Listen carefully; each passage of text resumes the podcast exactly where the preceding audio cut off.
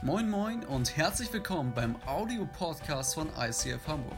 Hier gibt es lebensverändernde Predigten, starke Messages und aufbauende Impulse. Also bleibt dran und viel Spaß beim Anhören.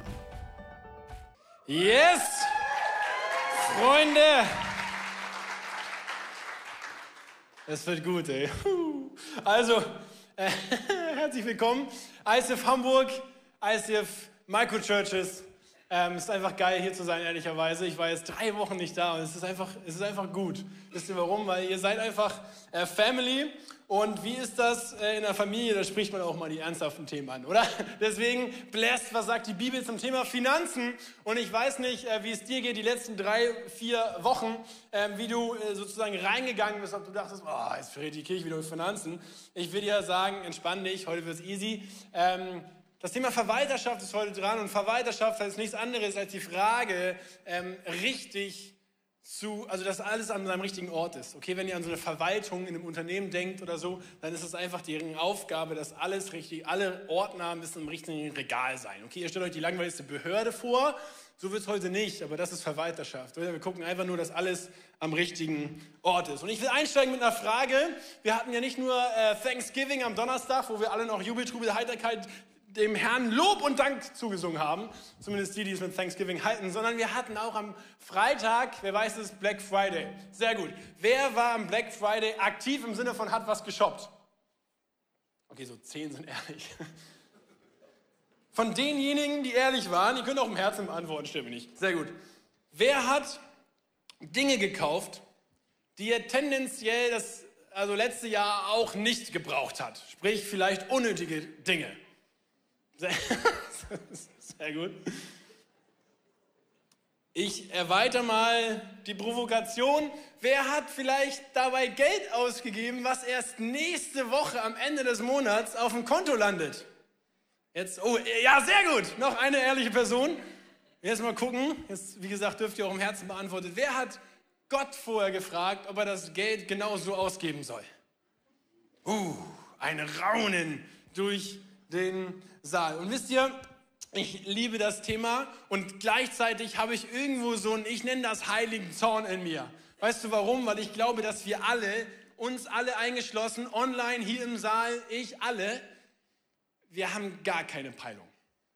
Ich sage dir warum, weil Gott so viel mehr auf dem Thema Verwalterschaft und Finanzen vorhat, als dass du und ich mir das gerade zumindest vorstellen können. Ich weiß nicht, wo du herkommst, wie du aufgewachsen bist, ob du christlich groß geworden bist oder nicht, ob du mit Abgeben und Zehnten vertraut bist oder nicht, ist auch völlig egal. Es geht sehr darum, dass du heute dein Herz aufmachst, weil ich verspreche dir, Gott hat sehr viel mehr vor, als du dir das nur im Ansatz vorstellen könntest. Und warum sage ich heiliger Zorn? Weil ich empfinde, dass viele von uns einfach Potenzial liegen lassen. Warum? Weil wir vielleicht weggucken.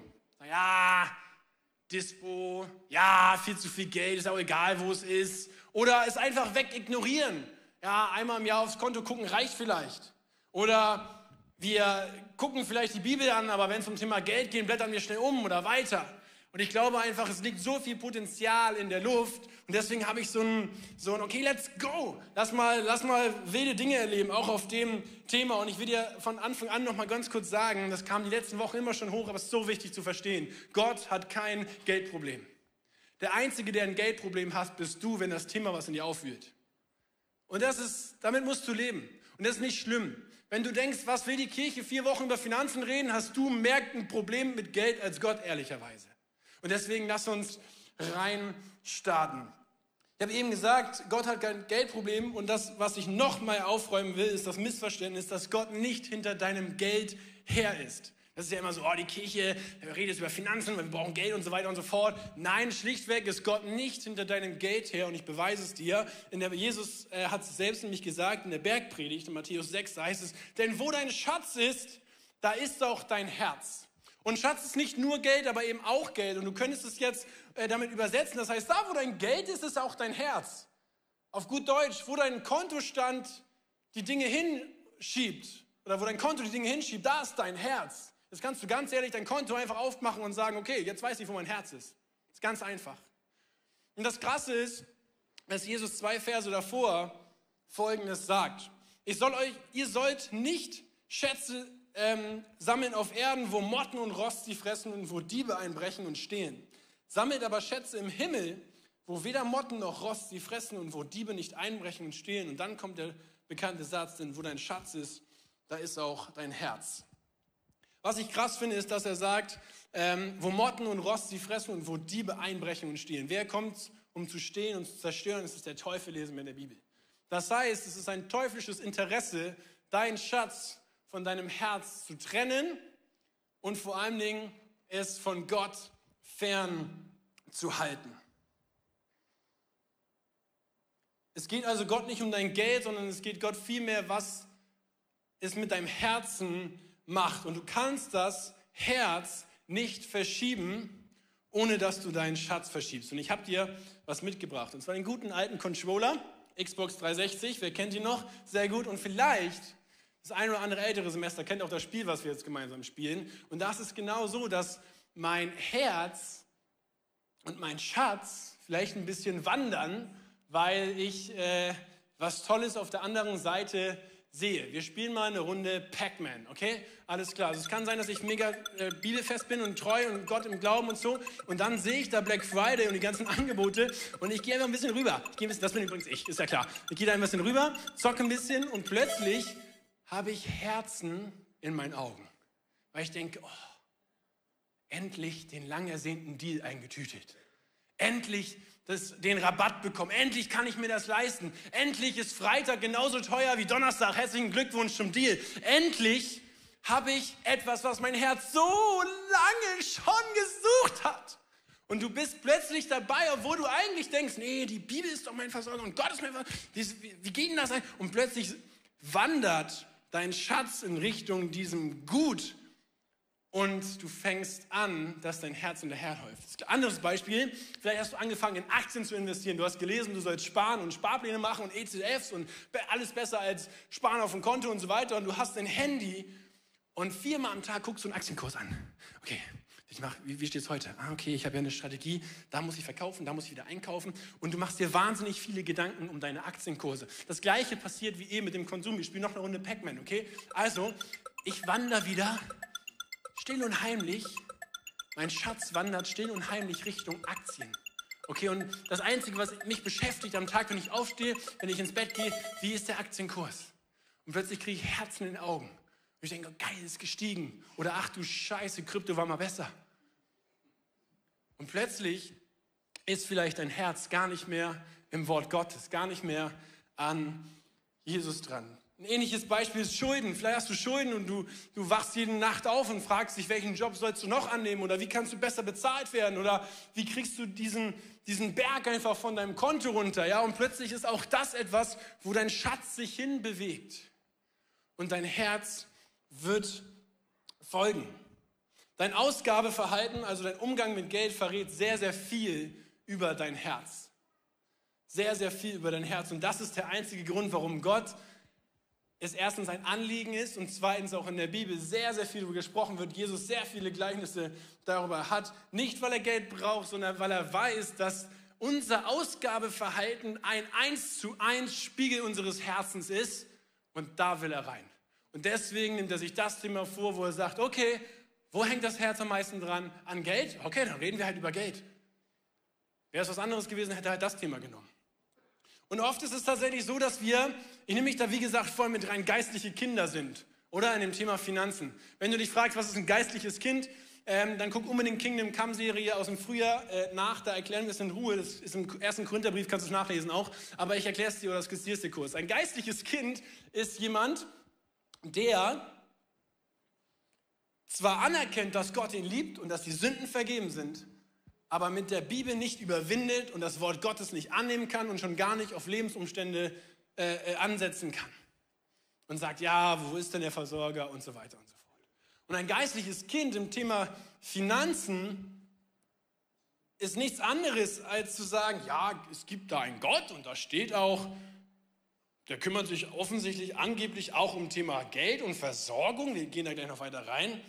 Aber wenn es am Black Friday geht und wenn ich mein, mein Gehalt bekomme und wenn ich Weihnachtsgeld bekomme, dann ist es meins, meins, meins, meins, meins, meins, meins, meins. Vielleicht kennst du die Szene aus was ist das? Ice Age? Wo die Pinguine so eins, eins, eins, eins, eins. Oder das Nemo. Bitte kein Meme draus machen, ey. Okay. Gott hat Geben erfunden, weil wir ein selbstsüchtiges Herz haben und nicht andersrum. Und das müssen wir verstehen. Okay, Gott hat das erfunden, weil er uns kennt und uns erlösen will. Vielleicht kennst du das, wenn du auf dem Spielplatz bist mit deinen Kids oder was weiß ich. Ich bin mit meiner Nichte, die ist so zweieinhalb. Er ist schon phänomenal, wie ein sehr kleines Wesen einen sehr enormen Anspruch auf Sachen haben kann. Also, ich sag mal, die Sachen sind viel größer als das Wesen an sich. Verstehst du, das Kind schreit, na, es ist meins und ich will damit spielen und abgeben auf gar keinen Fall. Und wahrscheinlich muss da jeder mal durch, irgendwie durch die Phase. Und ganz ehrlich, ich glaube, wir haben die Spielzeuge einfach nur eingetauscht gegen Konto, Geldscheine, Gehälter, Waren, Güter und so weiter und so fort. Und wenn du jetzt sagst, es stimmt nicht, Chris, dann mache ich dich kurz Mut, drei Jahre zurückzuspulen. Vor drei Jahren hat Corona angefangen oder vor dreieinhalb. Wisst ihr, was das erste war, was wir gemacht haben? Wir haben Klopapier gehamstert. Das hat nichts anderes damit, also das, ja, jetzt lachen wir, ne? Dreieinhalb Jahre. Rein, rein durchschnittlich sitzen hier sehr viele Menschen, die das auch gemacht haben. Und ich will das gar nicht verurteilen, ich sage nur, das ist ein Ausdruck einer sehr interessanten Angst. Also du hattest in diesem Fall Angst, dass du dein Hintern nicht mehr abwischen kannst. Und das können wir erweitern, weil wir haben nicht nur Klopapier gehamstert, wir haben Essen gehamstert, wir haben vielleicht auch Ressourcen mit Zeit und Geld gehamstert und wir mussten unser Leben neu aufstellen. Und was wir gemacht haben, wir haben an das System Geld geglaubt. Wir haben dem System Geld sehr viel mehr Macht gegeben als unserem Gott. Weil was spricht da aus uns, wenn wir hamstern, egal auf welchem Bereich? Das spricht Angst. Du hamstest nur, wenn du Angst hast. Du hamstest Klopapier, wenn du Angst hast, nächste Woche keins mehr zu bekommen. Du hamstest Mehl, wenn du Angst hast, nächste Woche keins mehr zu bekommen. Du sparst Ressourcen, wenn du Angst hast, nächste Woche kommt kein Geld mehr. Du, und so weiter und so fort. Du verstehst das Prinzip. Und wenn wir Angst haben, dann klammern wir wie ein kleines Baby auf dem Spielplatz und sagen, meins. Und es kommt aus uns sehr krasse Dinge heraus. Ich weiß nicht, wie du vor dreieinhalb Jahren unterwegs warst. Tobi Teichen hat vor zwei Wochen in einem ganz anderen Themengebiet, aber ich nehme das jetzt trotzdem, weil es sehr, sehr gut auf uns heute auch passt, ein Zitat gebracht, was da heißt, Angst ist entweder die Einladung ins Gebet oder das Stoppschild, das dich lähmt. Und ich glaube, das ist phänomenal die Wahrheit. Weil entweder eben Angst lähmt dich und du machst dir Gedanken, wie kann ich irgendwie ausreichend versorgt werden? Oder ist, du gehst ins Gebet und fragst Gott, was ist denn dran? Wie soll ich denn jetzt mit Geld und Zeit und Ressourcen umgehen? Ihr habt es letztes Jahr mitbekommen und auch dieses Jahr sind wir davon nicht verschont. Die Teuerkurve. Ja, ich habe sie euch mitgebracht. Alles wird teurer oder? Inflation, wow. So, und wir sprechen von irgendwelchen Hyperinflationen und die größte seit so und so vielen Jahren. Ich habe jetzt bewusst mal keine Charts mitgebracht, aber die einzige Frage, die ich euch stellen will an dieser Chart ist, wenn die Preiskurve steigt, und zwar nach oben, steigt deine Sorgenkurve oder steigt deine Vertrauenskurve? Und das dürfen wir uns immer fragen in dem Ganzen. Steigt deine Sorgenskurve oder steigt deine Vertrauenskurve? Und ich will kurz ein paar Minuten mir rausnehmen, um ehrlich ein Heartbeat zu teilen mit Leuten in plus minus meinem Alter. Weil ich finde, wir haben einen wahnsinnig toxischen Umgang mit dem Thema Finanzen. Das sage ich bewusst mal so. Ich habe euch ein Bild mitgebracht.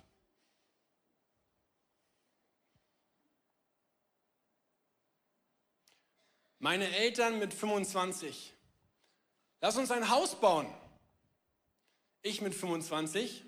Wenn ich jetzt schlafen gehe, muss ich kein Geld mehr für Essen ausgeben. Vielleicht kennst du diese Memes oder diese Instagram-Posts, wo dann noch da steht, oh, meine Eltern mit 25 haben Haus gekauft, zwei Kinder und ich mit 25 kann mir keinen Döner für 7 Euro leisten. Und ich auch hier bewusst, äh, verzichte ich bewusst auf Charts. Ich will euch einfach nur sagen, unser Wohlstand im Verhältnis, trotz der teuren Preise, ist immer noch sehr, sehr, sehr, sehr, sehr viel größer als erstens ein Riesenanteil dieser Welt und zweitens auch zum, im Vergleich zu vor 50, 60 Jahren. Jetzt kannst du sagen, endlich sagt mal einer in der Kirche, ist alles scheiße teuer geworden, oder? Wie soll man denn das bezahlen? Wer soll das bezahlen? Wer hat so viel Geld? Wer hat so viel Pinke, Pinke? Wer hat so viel Geld? Wer kennt das noch von früher? Niemand? Oh, einer. Okay, sehr gut. Ähm, das könnte man jetzt singen. Und ich bin hier aber noch im Exkurs an meine Generation. Ganz ehrlich, der Opa von meiner Frau Christina hat mit 20 Jahren ein Haus in Eigenregie gebaut, weil seine Frau schwanger war. Das ist vielleicht ein spezieller Umstand, das gebe ich zu. Aber wisst ihr, was er nicht gemacht hat? Er hatte keinen Handyvertrag für 100 Euro im Monat. Und er hat auch nicht mit 25 schon zwei Sabbaticals hinter sich und nicht die ganze Welt gesehen. Und by the way, er hat auch nicht im Café gearbeitet, wo allein der Arbeitstag und Platz mich vielleicht 25 bis 30 Euro pro Tag kostet. By the way, es gab auch keine Konsumkredite, wo ich etwas bekommen habe, was noch nicht im Ansatz mir gehört, weil ich es erst in drei Jahre bezahle. Versteht ihr? Ich glaube nicht, dass es uns schlechter geht. Ich glaube zu 100 Prozent nur, dass wir wahnsinnig andere Prioritäten in unserem Leben gesetzt haben. Und das ist nicht nur verkehrt, will ich sagen. Ich will dir nur sagen, zahle den Preis. Weißt du, alles hat seinen Preis. Alles. Entscheidungen für eine Frau hat, die, äh, hat den Preis für ganz viele Neins zu anderen Frauen. Okay? Das ist ein klassisches Prinzip. Überall, wo du irgendwo Ja sagst, hat es auch Neins zur Folge. Wenn du dich für diesen Lifestyle entscheidest, fair enough, kannst du machen. Aber dann beschwer dich bitte nicht, dass früher angeblich alles so viel einfacher war, weil es war ja so viel mehr Geld da. War es einfach faktisch nicht. Punkt. Okay, und da möchte ich dich wirklich herausfordern, wenn du meckerst und wenn du in dir drin denkst, oh, das, oh meine Eltern, öh. Alter, das war auch kein Zuckerschlecken. Und ich will dir einfach Mut machen, das mal ehrlich anzugucken. Weil ich glaube wirklich, wir haben da manchmal eine sehr, sehr, sehr, sehr interessante Prioritätensetzung. Und was wir eben machen, ist dieses Meckern. Und Meckern ist nichts anderes als ein Indiz von Angst. Weil wenn wir meckern, sind wir nicht zufrieden, sind wir nicht genügsam, vergleichen uns und fragen uns vielleicht, ja, wie soll es denn nächsten Monat, nächste Woche, wie auch immer funktionieren. Und ich sage dir, was die Bibel dazu sagt. Die Bergpredigt geht nämlich weiter. In Vers 31 sagt Jesus, darum sollt ihr nicht sorgen und sagen, was werden wir essen? Was werden wir trinken? Womit werden wir uns kleiden? Nach allem, nach dem allen trachten die Heiden, also diejenigen, die nicht an Gott glauben. Denn euer himmlischer Vater weiß, dass ihr all dessen bedürft. Achtung, er weiß es, dass wir Hunger und Durst haben und was zum Anziehen brauchen, damit es nicht für alle peinlich wird. Okay? Trachtet zuerst nach dem Reich Gottes und seiner Gerechtigkeit. So wird euch das alles zufallen. Darum sorgt nicht für morgen, denn der morgige Tag wird das Seine sorgen. Es ist genug, dass jeder Tag seine eigene Plage hat. Wer kennt das? Jeder Tag hat seine eigene Plagen. Sehr gut. Und weißt du, Tobi hat letzte Woche gesagt, hey, Gottes Reichkultur und unsere Herzenskultur ist oftmals zu 180 Grad gedreht. Und wenn du ähm, jetzt merkst, so, ey, dein, du bist irgendwo in, in dem gefangen, dann mache ich dir einfach Mut, die letzten drei Wochen auf jeden Fall äh, noch mit anzuhören, weil da gehen wir so viele auch göttliche Prinzipien durch, wie du auch aus dieser Angstspirale rauskommen kannst.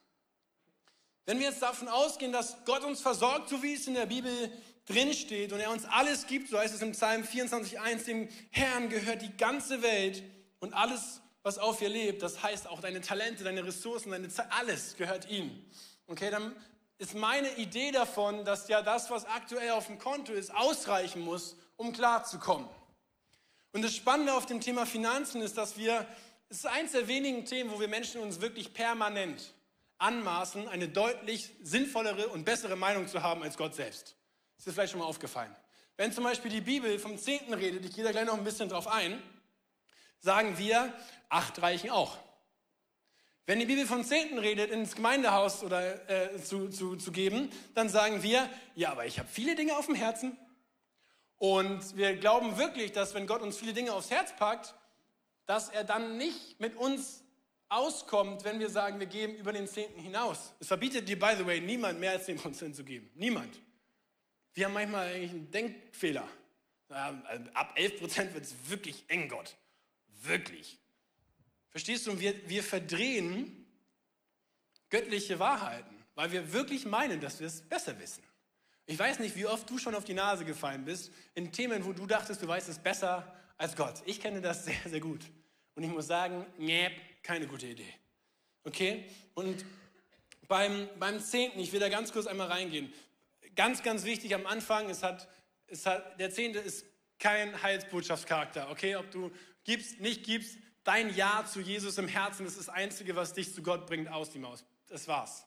Das ist an keine anderen Bedingungen gebunden. Und doch erleben wir, dass der Zehnte nicht erst in Malachi, vielleicht kennen den einige den Vers, da wird aufgefordert, gebt doch den zehnten Teil in die Vorratskammern. Und das ist ein Vers, wo Gott dann sogar sagt, und prüfet mich, ob der nächste Tag ausreicht. Also da, der einzige Vers in der Bibel, wo Gott uns sozusagen einlädt, ihn zu prüfen. Sehr spannend, aber da will ich gar nicht drauf eingehen, sondern davor, 1. Mose 14, gibt Abraham nach einer gewonnenen Schlacht dem damaligen König Melchisedek ähm, auch den zehnten Teil als Dankesopfer in das Königreich.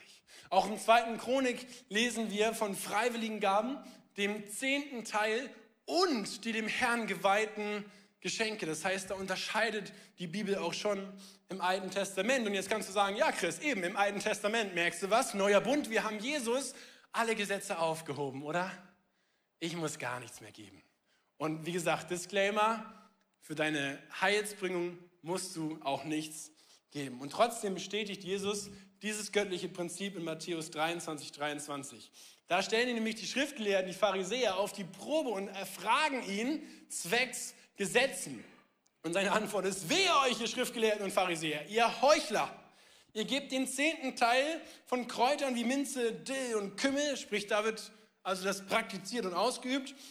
Lasst dabei die viel wichtigeren Forderungen des Gesetzes außer Acht. Gerechtigkeit, Barmherzigkeit und Treue. Diese Forderungen sollt ihr erfüllen, erfüllen und das andere, Achtung, nicht außer Acht lassen. Ja spannend.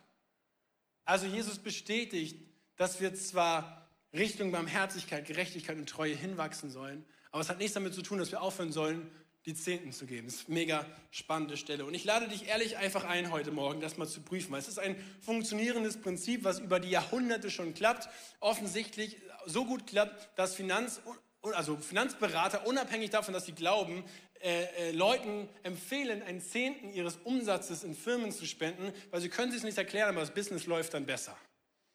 Also das gibt es offensichtlich. Es ist eine Möglichkeit, Gott zu zeigen, dass ihm eh alles gehört. Ganz ehrlich, was sind 10 Prozent Eben, wenn ich 100 kriege, also meine Rechnung funktioniert da.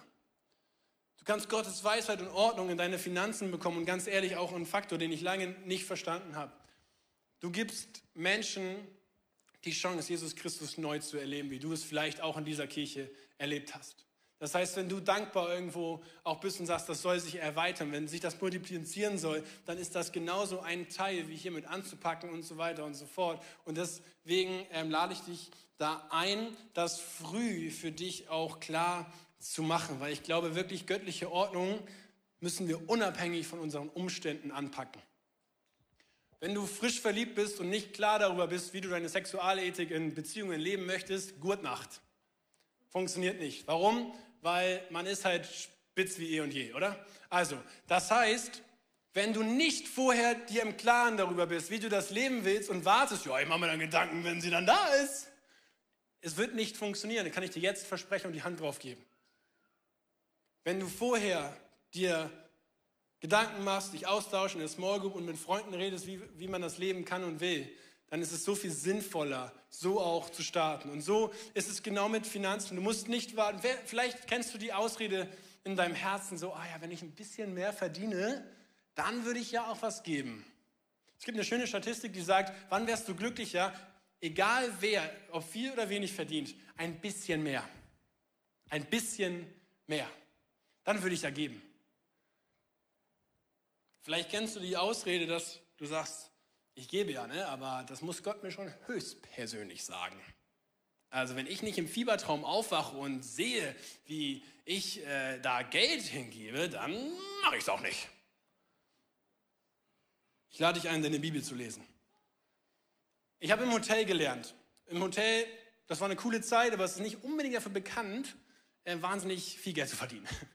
Und ähm, mein Netto, mein erstes Nettogehalt, glaube ich, war damals 310 Euro.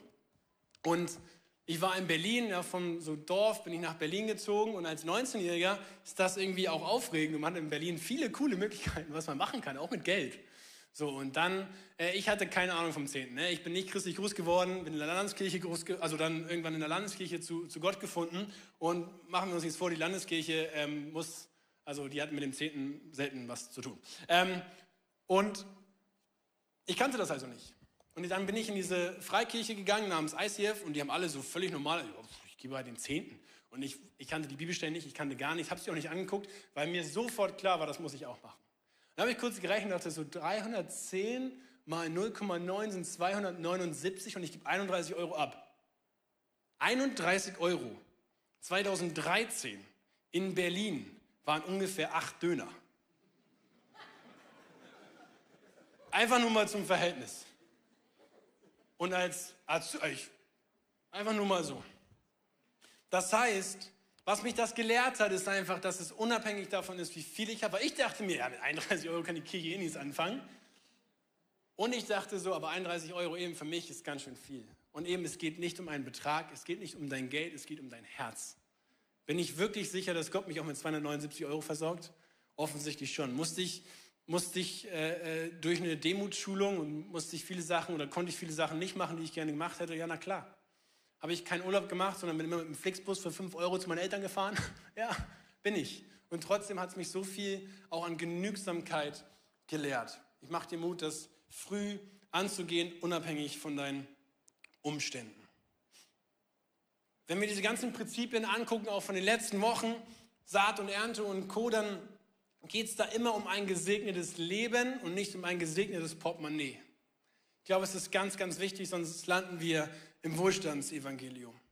Wir geben nicht, damit wir mehr zurückbekommen, sondern wir geben, damit wir ein gesegnetes Leben bekommen. Und das kann sehr, sehr, sehr unterschiedlich aussehen. In Lukas 6, 37 wird nochmal so schön klar gemacht, dass diese ganzen Prinzipien einfach immer für Gott gelten. Ich möchte es euch vorlesen. Urteilt nicht über andere, dann wird Gott auch nicht über euch urteilen. Richtet keinen Menschen, dann werdet auch ihr nicht gerichtet werden. Wenn ihr vergebt, dann wird auch euch vergeben. Gebt, was ihr habt, dann werdet ihr so überreich beschenkt werden, dass ihr gar nicht alles, alles aufnehmen könnt. Mit dem Maßstab, den ihr an andere anlegt, wird man euch auch messen.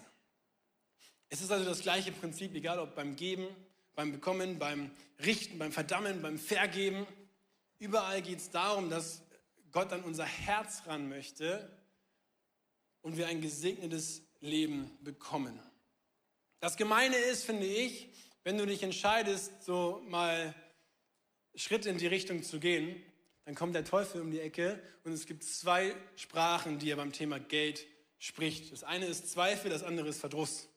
Kennst du das, wenn du eine mutige Entscheidung getroffen hast und plötzlich zweifelst du danach? War es die richtige Person, der ich das Geld gegeben habe? War es vielleicht ein bisschen ein hoher Betrag? Der hat doch eigentlich genug Geld. Kennt ihr diese Momente, wo du vielleicht mutig Schritte gegangen bist und plötzlich zweifelst du. Oder du sagst, ja, ich habe es gemacht, aber jetzt weiß ich nicht, wie der nächste Monat funktionieren soll. Und Verdruss ist, wenn du dich einfach ärgerst. Scheiße, für das gleiche Geld hätte ich Freitag ein iPad bekommen. Und du denkst dir, du hast viel mehr Zorn in dir über das, was du nicht bekommen hast. Wenn, wenn wir Dinge bereuen, denken wir, dass es unser Geld ist. Das ist hart, aber es ist genau so. Wenn wir Dinge bereuen, denken wir immer noch, dass es unser Geld ist. Wenn wir doch alle Prinzipien oder wenn diese ganzen Prinzipien zu einem erfüllten Leben führen sollen, möchte ich euch einfach am Ende vier ganz klare praktische Schritte mit auf den Weg geben. Und ähm, wenn du sagst, das ist überhaupt nicht mein Thema, ich bin so frei in dem Thema Geld, dann erstens Gratulation, weil es ist kein, also es ist nicht wirklich garantiert. Und zweitens, es gibt immer eine Grenze, bis zu der du frei bist. Ich mache dem Beispiel, ein Freund hat mich mal herausgefordert und gesagt, Chris, wie frei bist du im Thema Finanzen? Ich sage, läuft. Dann sagt er, ja, 10.000 Euro frei. So, was meinst du? Ja, bist du easy, wenn ich dir jetzt sage, Gott will, braucht vielleicht 10.000 Euro und du bist derjenige, den er ausgewählt hat. Herzlichen Glückwunsch. Und so kannst du es mit jedem Betrag hochspielen. Wenn 1000 Euro für dich kein Problem sind, ist super. Wenn 5000 Euro für dich kein Problem sind, super. Wenn 10.000 Euro für dich kein Problem sind, super. Es gibt immer eine Grenze, bis, bis wohin du sehr viele Bauchschmerzen bekommst. Es ist einfach eine Einladung da, mal hinzuhören. Aber eben, wie gesagt, vier praktische Tipps. Erstens, prüfe dein Herz. In Sprüche 24, 23 heißt es, was ich dir jetzt rate, ist wichtiger als alles andere. Achte auf deine Gedanken. In einer anderen Übersetzung heißt es dein Herz, denn sie entscheiden über dein Leben. Und das wollen wir auch gleich gemeinsam machen, auf unser Herz gucken. Aber das ist genau die Klammer, die ich zumachen möchte. In all den Fragen, wie wir gut, clever und göttlich mit Geld auch praktisch umgehen können, geht es am Ende immer wieder um dein Herz. Das heißt, wo sind deine Gedanken, wenn du ehrlich bist? Wenn du mal deine Augen schließt und dich fragst, ja, was ist denn aktuell beim Thema Geld mein Herz? Und ich möchte dich einladen, dass du das ehrlich einfach öffnest. Weißt du warum? Gott kennt das eh. Du brauchst dich nicht schämen. Du brauchst nicht sagen, oh, weiß ich nicht, ich, ich kämpfe da echt Gott und so. Ich lade dich ein, das hochkommen zu lassen. Wisst ihr warum? Weil dann kann Heilung entstehen, wie auch immer das dann aussieht.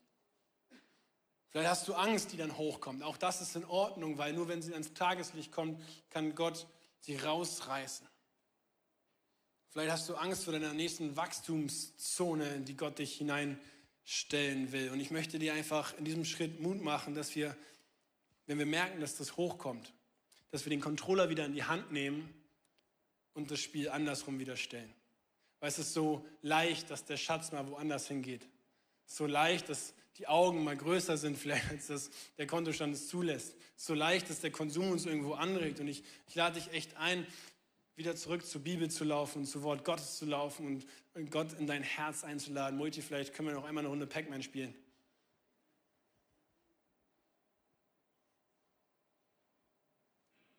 Oder auch nicht. Macht nichts. Ihr, glaube ich, habt das Bild verstanden, dass wir weglaufen und zwar hin zur Bibel.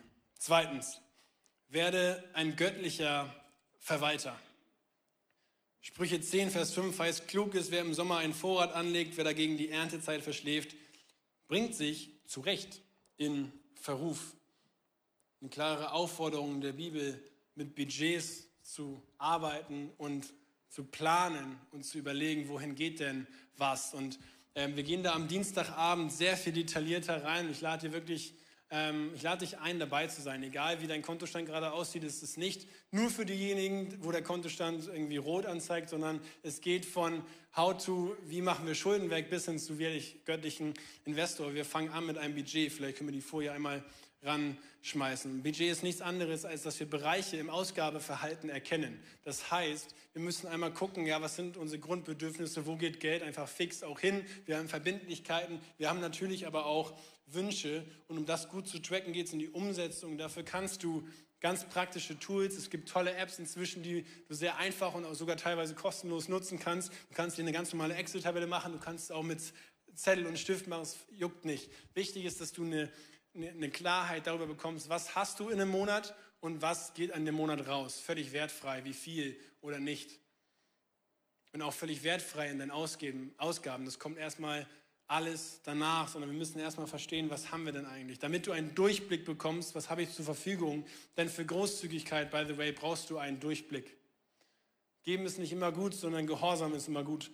Und ich glaube, das ist ein wahnsinnig wichtiger, wichtiger, wichtiger Unterschied, dass wir verstehen, hey, habe ich denn Großzügigkeit? Es gibt immer die Momente, wo man auch großzügig ist über den Bereich, den man vielleicht praktisch auf dem Konto hat, hinausgehen kann, das ist vollkommen klar. Das ist aber eben Gehorsam. Wenn du weißt, dass Gott das möchte, dann tu es auf jeden Fall. Und trotzdem bietet ein Durchblick viel, viel bessere Chancen, großzügig zu sein. Am Ende wirst du eine Erleichterung bekommen, weil ähm, wir in dem Budget einplanen, was kommt vielleicht auch quartalsweise oder jährlich ab von unserem Konto und du hast nicht diesen täglichen, wöchentlichen, monatlichen, quartalsweise Rhythmus so, hoffentlich kommt keine Rechnung, die ich schon wieder vergessen habe. So, und das führt dich in eine Freiheit, die du mit dir rumtragen darfst. Und das klingt jetzt alles sehr technisch. Man kann sich auch in Budgets verlieren, by the way. Man kann sagen, nein, dafür haben wir kein Budget. Das ist nicht das Ziel. Budget ist einfach nur die Leitplanke für dich, um zu wissen, in welche Richtung es geht. Wie gesagt, mehr dazu am Dienstagabend im Finanzkurs. Drittens, erkenne göttliche Ordnung an. Das kann sein im Bereich des Zehnten, dass du sagst, ich probiere das jetzt mal aus. Wenn Gott mich herausfordert, probiere es mal aus. Und wenn er die Vorratskammer nicht voll macht, habt ihr einen Deal, worüber ihr sprechen könnt. Aber ich probiere es jetzt erstmal aus. Ich bin einfach gehorsam. Das kann sein im Bereich Schulden, dass du dir angewöhnt hast, Dinge zu kaufen, für die du gar kein Geld hast. Schön auf Pump, irgendwie Kreditkarte oder 0% Finanzierung oder, oder, oder. Und ähm, du dir angewöhnt hast, einen Lifestyle zu leben, der, dir gar, der deinem Konto gar nicht entspricht. Das kann sein, dass ähm, du Süchte im Einkaufen, das können ganz kleine Sachen sein, in den Griff kriegen darfst. Es kann sein, dass du in Dankbarkeit und Genügsamkeit lernen darfst. Weil ein dankbares Herz, ein genügsames Herz. Und wisst ihr, ich habe einen Kumpel, der, selbst wenn ich dem sage, weißt du, ich möchte gerne 10.000 Euro schenken, sagt er, ich müsste das erstmal prüfen. Sprich, der hat sich angewöhnt, egal was ihm auch Gutes widerfährt, einmal zu prüfen, ist das gerade dran, ist das richtig, ist das in göttlicher Idee, auch in göttlicher Ordnung, befolgen wir damit seinem Wunsch und seinem Herzen. Ich finde das so, so inspiriert, weil man damit Dankbarkeit lernt, mit dem dankbar zu sein, was Gott dir auch anvertraut hat. Ich sage nicht, dass dein aktueller Kontostand so bleiben muss. Ich sage einfach nur, dass es gut ist, anzufangen mit Genügsamkeit zu sagen, okay, das ist das, was mir aktuell anvertraut wird. Und jetzt lerne ich damit gut umzugehen. Das vierte ist, werde ein göttlicher Investor. Und auch da werden wir am Dienstagabend drüber sprechen. Die ganz einfache Frage, wie kannst du göttlich investieren? Was heißt das, göttlich zu investieren? Es gibt so viele verschiedene Arten und äh, verschiedene Möglichkeiten, wie du äh, göttlich Geld ausgeben kannst. Und das ist eben nicht nur Spenden, sondern weit darüber hinaus. Wir sollen, wenn wir die Gleichnisse lesen, Geld auch vermehren, um dann wieder anders zu investieren und so weiter und so fort. Das sind die vier Punkte, die ich ans Herz, dir ans Herz legen möchte. Und am, am Ende will ich wirklich, dass wir nochmal zurückgehen und prüfe dein Herz. Matthäus 11, Vers 28 heißt es, kommt alle her zu mir, die ihr euch abmüht und unter Last leidet. Ich, Gott, Jesus, werde euch Ruhe geben. Vertraut euch meiner Leitung an und lernt von mir, denn ich gehe behutsam mit euch um und sehe auf niemanden herab. Er sieht auf niemanden von uns herab. Und ich, ich fände es schön, wenn wir einmal zusammen aufstehen könnten, auch online. Wenn du deine Augen zumachst und einfach Gott einmal fragst, wo ist denn mein Herz? Wo ist es denn? Was kommt hoch, wenn ich dem Raum gebe? Ist es Angst, Sorge? Ist es vielleicht eine Gier? Ist es vielleicht Stolz, was du dir nicht alles schon erarbeitet hast? Ist es vielleicht eine Schwierigkeit, dankbar zu sein für das, was du hast? Ihr, ein Thema Geld kann auch ein Indikator für andere Themen sein. Es kann auch sein, dass Gott dir eine Freundschaft gerade hochholt und sagst, mein Herz hängt an dieser Freundschaft. Wir haben es eben gelernt, es sind die gleichen Prinzipien, geben und nehmen. Es kann sein, dass du dein Herz hochkommt und sagst, du hast auf einer Sache noch nicht vergeben. Das möchte ich mit dir bereinigen. Wenn du vergibst, dann wird auch dir vergeben. Und wir können jetzt im nächsten Song gleich gemeinsam das Abendmahl nehmen. Wir haben hier vorne Tische und auch hinten vor den Kameras Tische. Ich lade euch ein, je nachdem, wo ihr sitzt, das dann zu nehmen. Einfach in der Erkenntnis und dem Bewusstsein, dass Gott dein Herz kennt und dass er es liebt, es zu sehen, es zu heilen, es zu überarbeiten dir vielleicht einen Stups in eine Richtung geben, die du noch nicht kennst.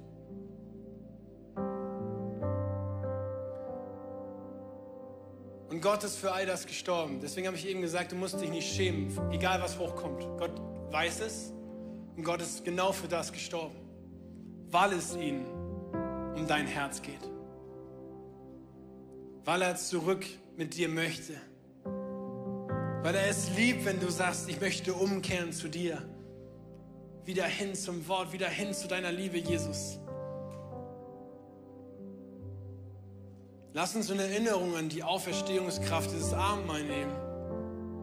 In dem Wissen, wir haben es heute Morgen schon gesungen, Gott tut heute noch Wunder. Wenn du ein Finanzwunder brauchst, dann nimm es für dieses Finanzwunder ein. Wenn du eine Strategie brauchst für die nächsten Monate, Jahre und einen Finanzplan erstellen willst, dann nimm es dafür ein. Wenn du wissen willst, wie du göttlich investieren willst, nimm es dafür ein. Ich lade dich so ein, dieses Abendmahl im vollsten Verständnis zu nehmen. Dass Gott es liebt, was gerade passiert. Und in der Annahme, dass er es liebt, dich jetzt in den Arm zu nehmen und dir gut zuspricht, du als sein Kind, er als Vater möchte uns erklären, aber er nimmt uns eben genauso, wie wir sind. Manchmal erzieht er uns, ja. Aber vor allen Dingen ist er stolz auf dich. Er sagt, cool, dass das hochgekommen ist. Vielleicht kennst du Momente, wo du dich getraut hast, endlich einer Person was zu sagen und die erste Reaktion war, oh, danke, dass du es gesagt hast. Ich glaube, so reagiert Gott heute. Schön, dass du endlich da bist.